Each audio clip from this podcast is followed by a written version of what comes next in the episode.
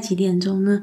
我这边是星期一的半夜凌晨一快一点半，没错，我现在在发疯，在准备录 podcast。那今天想要跟大家来分享什么呢？就我上礼拜，现在分享一件蠢事吧。就我上礼拜一早上刚好有一个七点的会，那我那天一早刚好要 present，所以我就超早就起来准备，就不到六点我就起床了。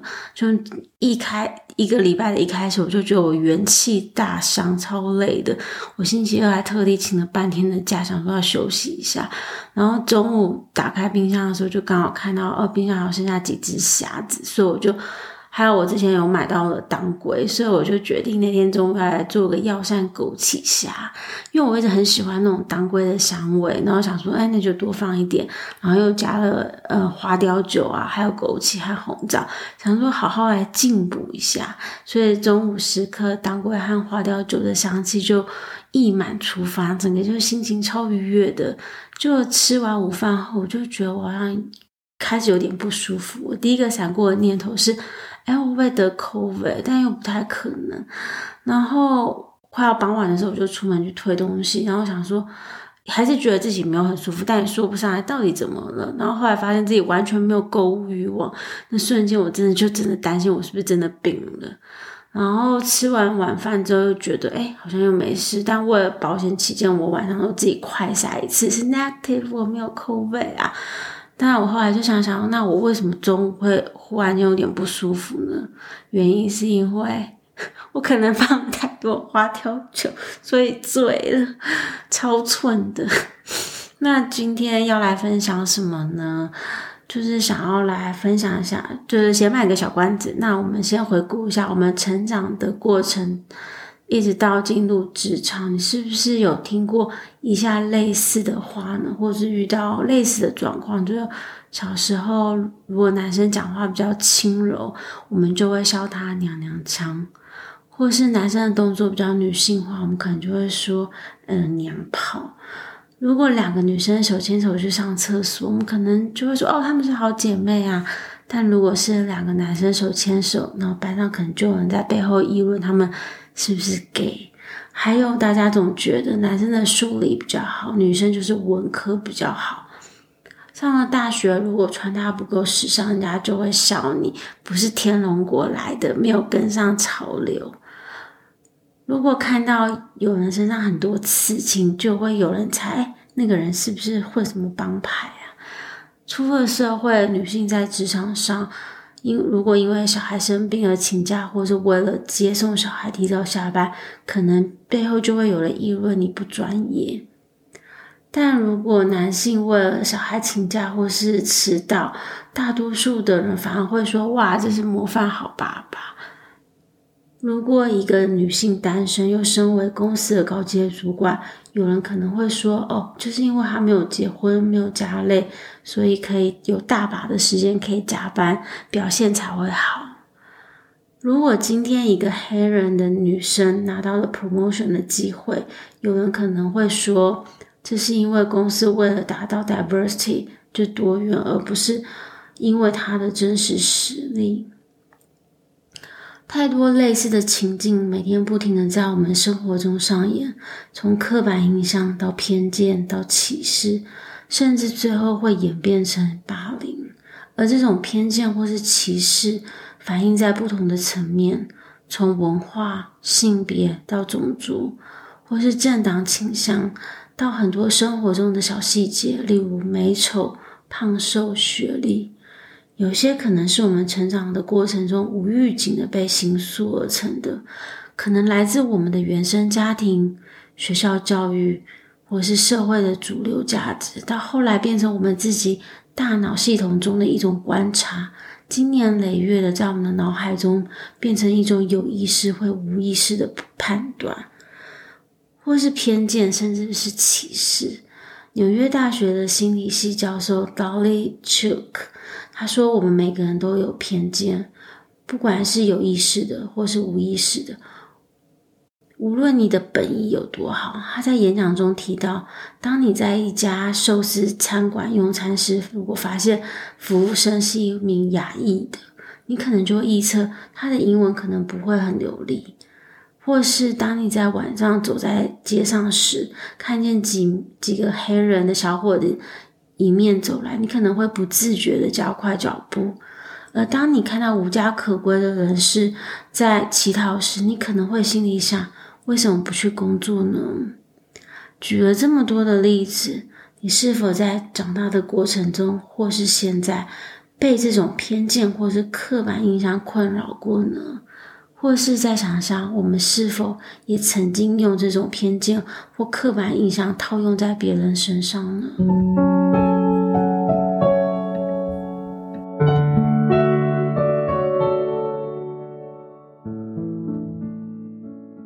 偏见或是歧视无所不在。想想在三百年前，当时的黑人只能养鸡，因为牛和猪比较贵，怕当时的黑奴可以透过卖牛或猪的钱去赎身。直到一百年前，美国的女性才有投票权。到了七十年前，因为大法官通过一系列的判决，才正式的终结了美国的种族隔离制度。直到五十多年前，美国才允许跨种族的婚姻。大概在一九六七年以前，美国还有十六个州禁止不同种族间通婚。Virginia 就是其中为一个其中一个州。一个很著名的案子叫 Loving vs. Virginia，是后来美国民权运动的一大里程碑。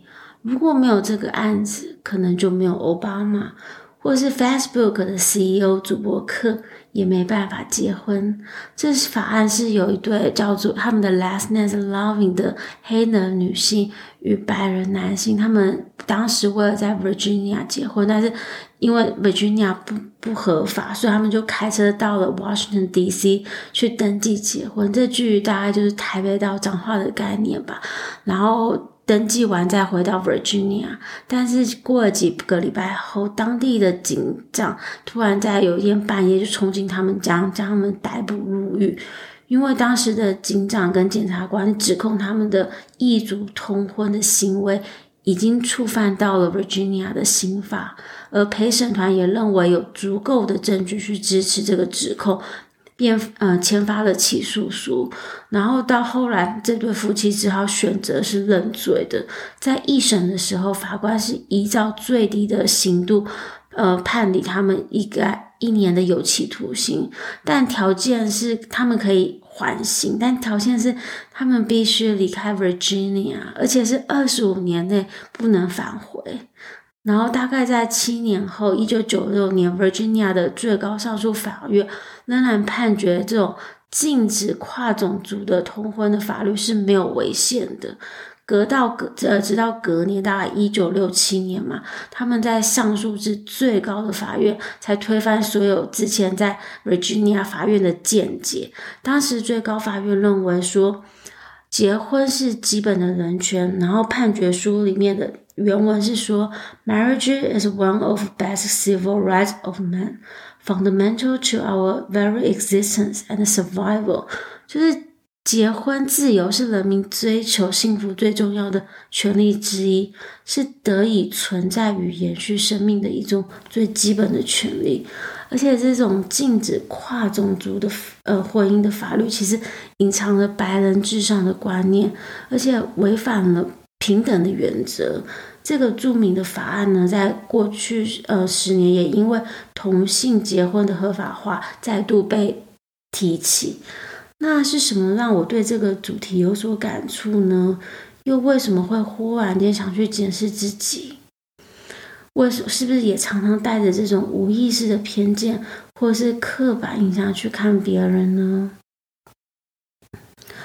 之前在第十集的时候，曾经跟大家提到，就是。之前参加公司一个内部的培训，然后刚好过去这礼拜的主题就是 unconscious bias，就是无意识的偏见。那在第一个小时的 session，它是透过引言的方式去回顾与启发我们对于偏见的看法。然后到了第二个小时，就是看了一段影片，然后再分组进行讨论。我有把这影片的连接放在资讯栏里，就非常鼓励大家去看。然后看完了影片，我们就是分组针对三个主题去讨论：diversity、inclusion、equality，就是多元、包容、平等。然后这我们的小组就开始分享大家只对这三个这个呃 definition 的态度和看法。然后一开始就有一个人分享他是同志，但他觉得他非常的孤单，因为他很难就是和就是异性的夫妻去分享他平常的嗯、生活会遇到的状况，甚至有时候还是会有很多人都会说哦，your wife。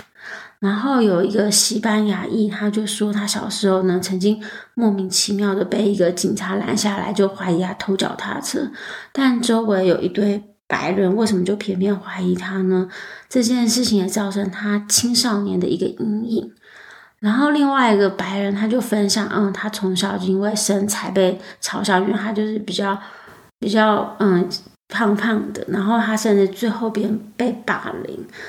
而我就我的分享可能可以另辟一集吧，毕竟从留学到移民，我在美国社会是否也曾经遇过这种偏见或是歧视？那我觉得在那短短四十五分钟的 conversation，大家对于敏感的议题其实有了很多深层的对话，就是完全不认识的人愿意去显示自己的脆弱，就是把自己就是 vulnerable 的一面完全显露出来。